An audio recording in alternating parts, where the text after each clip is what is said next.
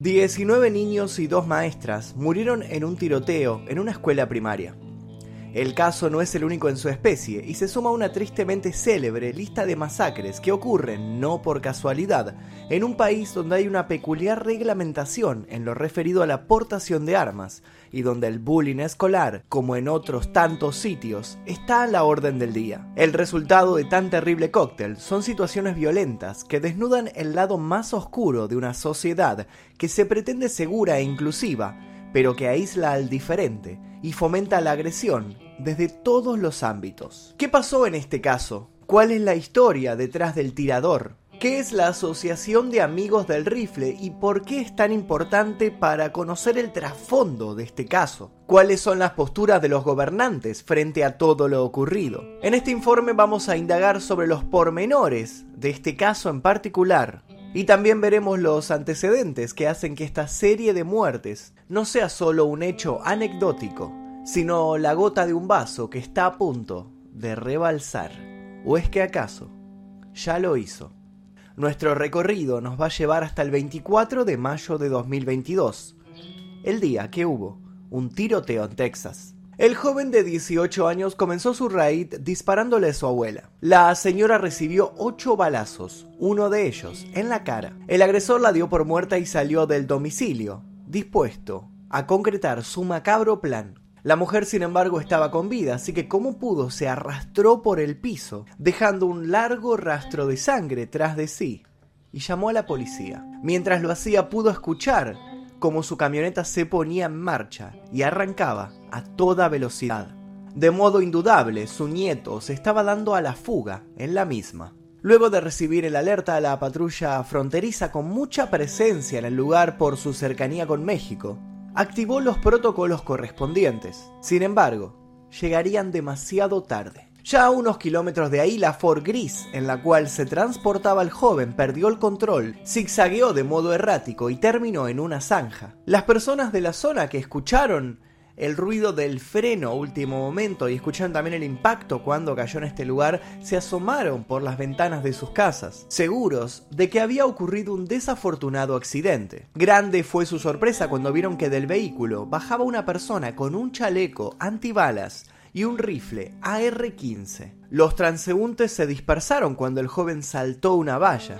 Intercambió disparos con un agente de policía y se dirigió de manera segura hacia la entrada lateral de un lugar. Se descubriría más tarde que el asesino llevaba una especie de bitácora virtual, en la que anunciaba, por mensajes privados, cuáles serían sus objetivos. He disparado a mi abuela, había escrito hacía tan solo unos minutos. Luego había agregado un aterrador segundo ítem, disparar a una escuela primaria.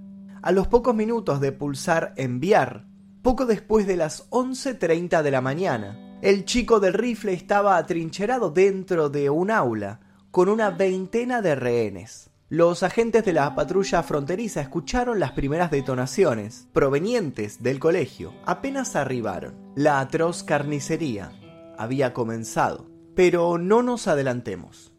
Comencemos por el principio. El hombre que se convertiría para la prensa en el tirador de Texas se llamaba Salvador Rolando Ramos. Su madre quien acusa un pasado con la adicción a las drogas, lo que le generó un distanciamiento en la crianza de su hijo.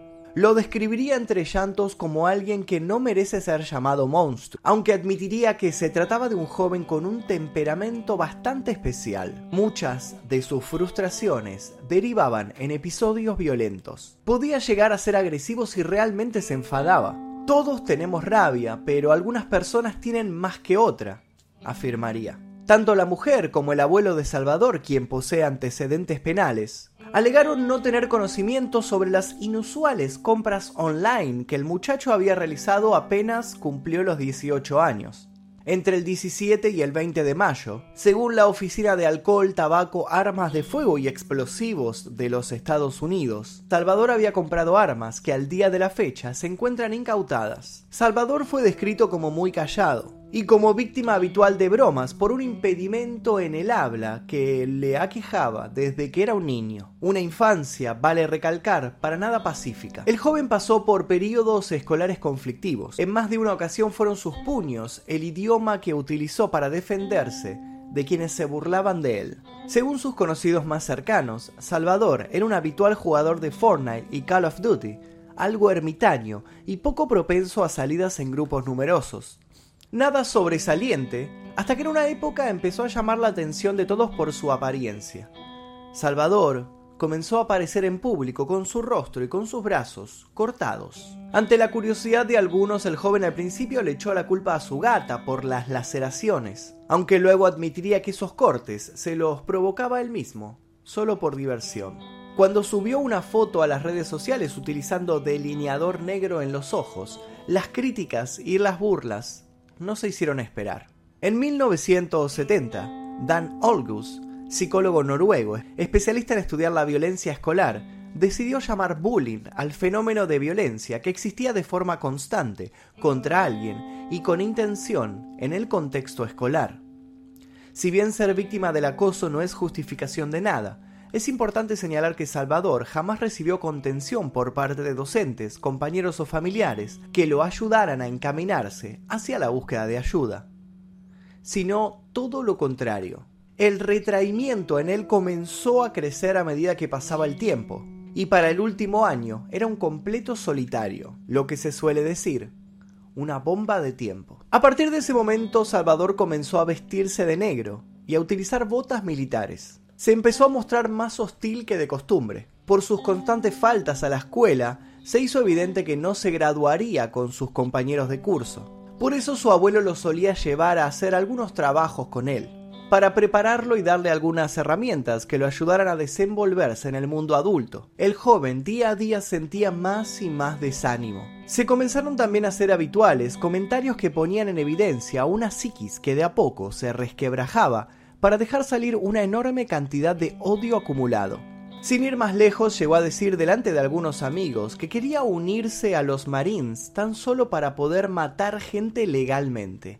Otras de sus amistades comentó a los medios que Salvador en varias ocasiones manejaba a la noche y le disparaba al azar a personas que se iba cruzando con su rifle de aire comprimido. Dicha información todavía no fue confirmada. Meses antes del suceso con el cual arrancó este video, Salvador había publicado en Instagram una historia en la cual le gritaba a su madre, quien al parecer estaba intentando echarlo de su casa. Según un vecino, a medida que Salvador crecía, los gritos se hicieron una constante en el hogar del joven. Se supone que esta es la razón por la cual Salvador vivía con su abuela, una mujer que siempre se había mostrado cariñosa con él. Para tratar de mimarlo, por ejemplo, lo había llevado en su cumpleaños de 18 a comer a un restaurante que a él le gustaba mucho. Poco tiempo después, él le vaciaría un cargador a esta mujer y se dirigiría a realizar una de las peores masacres escolares de los últimos tiempos, pero no la única. Antes de adentrarnos en lo ocurrido cronológicamente en Texas, llegó el momento de que hagamos un veloz recorrido por otras masacres escolares similares. Dos adolescentes mataron a 12 compañeros y a un profesor en la escuela secundaria Columbine, en Littleton, Colorado,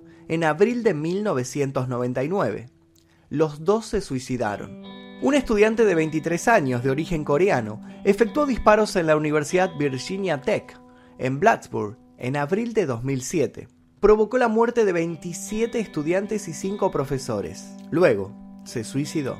Un inmigrante vietnamita mató a 13 personas a balazos en un centro cívico en Binghamton, en New York, en abril de 2009. Luego, se quitó la vida.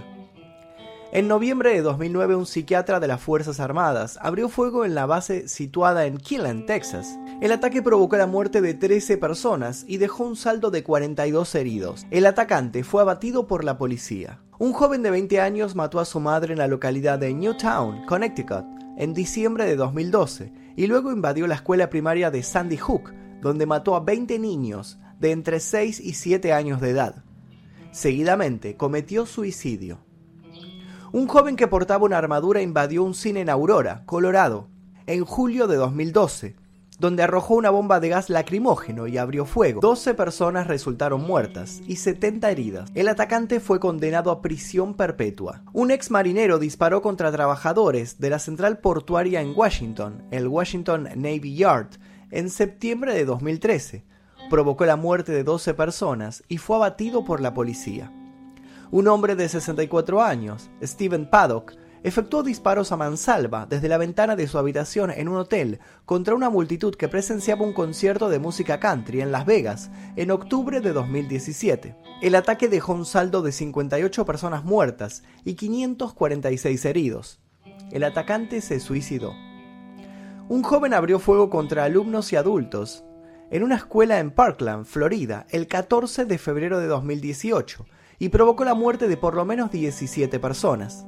La policía arrestó a un sospechoso, un ex alumno de la escuela de 19 años. Es el más mortífero de los ocurridos en centros escolares.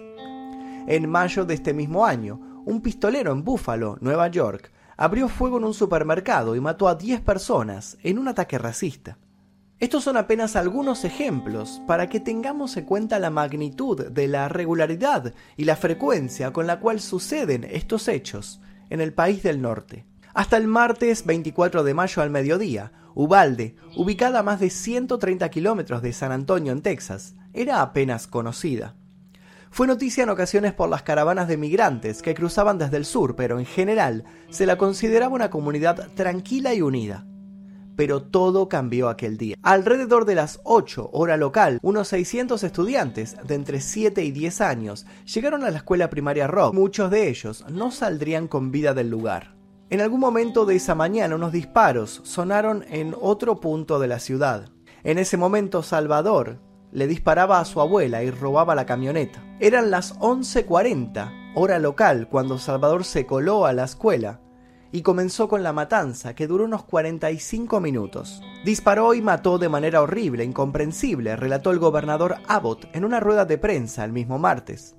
Las autoridades del Departamento de Seguridad Pública, el DPS, de Texas, dijeron que el atacante entró a la fuerza en un aula de cuarto grado, donde se atrincheró y abrió fuego. Todas las víctimas del atacante fueron encontradas en esa aula, 19 niños y dos maestras. Testigos contaron haber visto a niños trepando por las ventanas o buscando refugio en una funeraria cercana cuando comenzó la balacera. En otros sectores de la escuela, el personal apagó las luces y ordenó que todos hicieran silencio. Otros niños, liderados por dos maestros, escaparon del edificio y se escondieron detrás de unos árboles. Cuando los agentes de la patrulla fronteriza se hicieron presentes, Salvador también disparó contra ellos. Medios estadounidenses informaron que Salvador recibió un disparo en la cabeza a las 13.06. Según trascendió, murió al instante. Más tarde se encontraron en la escuela siete cargadores de munición de 30 rondas. La facilidad con la cual este adolescente pudo hacerse con armas y balas abrió viejos dilemas en la sociedad estadounidense. A su regreso a Estados Unidos tras una corta gira por Asia, el presidente Biden hizo una locución en la que lamentó la tragedia y exigió acciones para tratar de frenar la violencia. Como nación, tenemos que preguntarnos cuándo vamos a hacer frente al lobby de las armas, ¿Cuándo vamos a hacer lo que sabemos en nuestras entrañas que se debe hacer?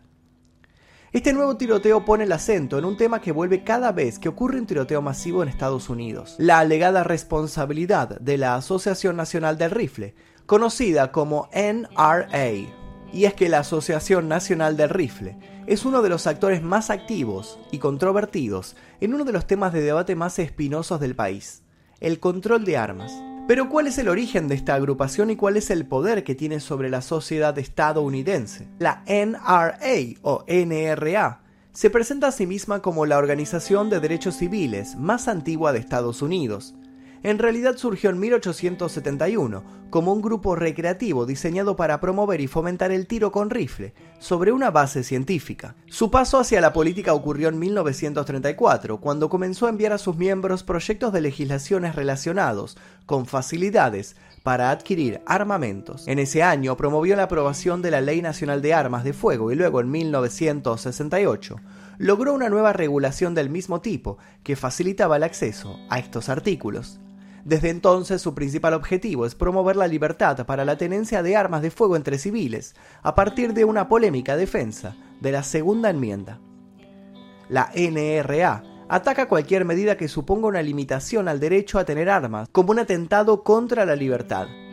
Una investigación de 2017 del Pew Research Center un centro de investigaciones con sede en Washington, indicó que cerca de 19 millones de personas se reconocen como miembros de la organización, aunque no militen de forma activa en ella. Nueve presidentes de los Estados Unidos han estado entre sus miembros. Tras los tiroteos en las escuelas de Sandy Hook en 2012 y de Marjorie Stone Douglas de 2018, la NRA ha rechazado las propuestas de imponer control en las ventas y ha alegado como soluciones poner policías armados en las escuelas, y no dar armas a enfermos mentales, quienes aseguran que las facilidades del acceso a las armas inciden en la prevalecencia de los tiroteos, sostienen que esto no solucionaría el problema y que se necesitan medidas más fuertes de control en uno de los países donde más fácil resulta comprar armamento de forma legal en el mundo.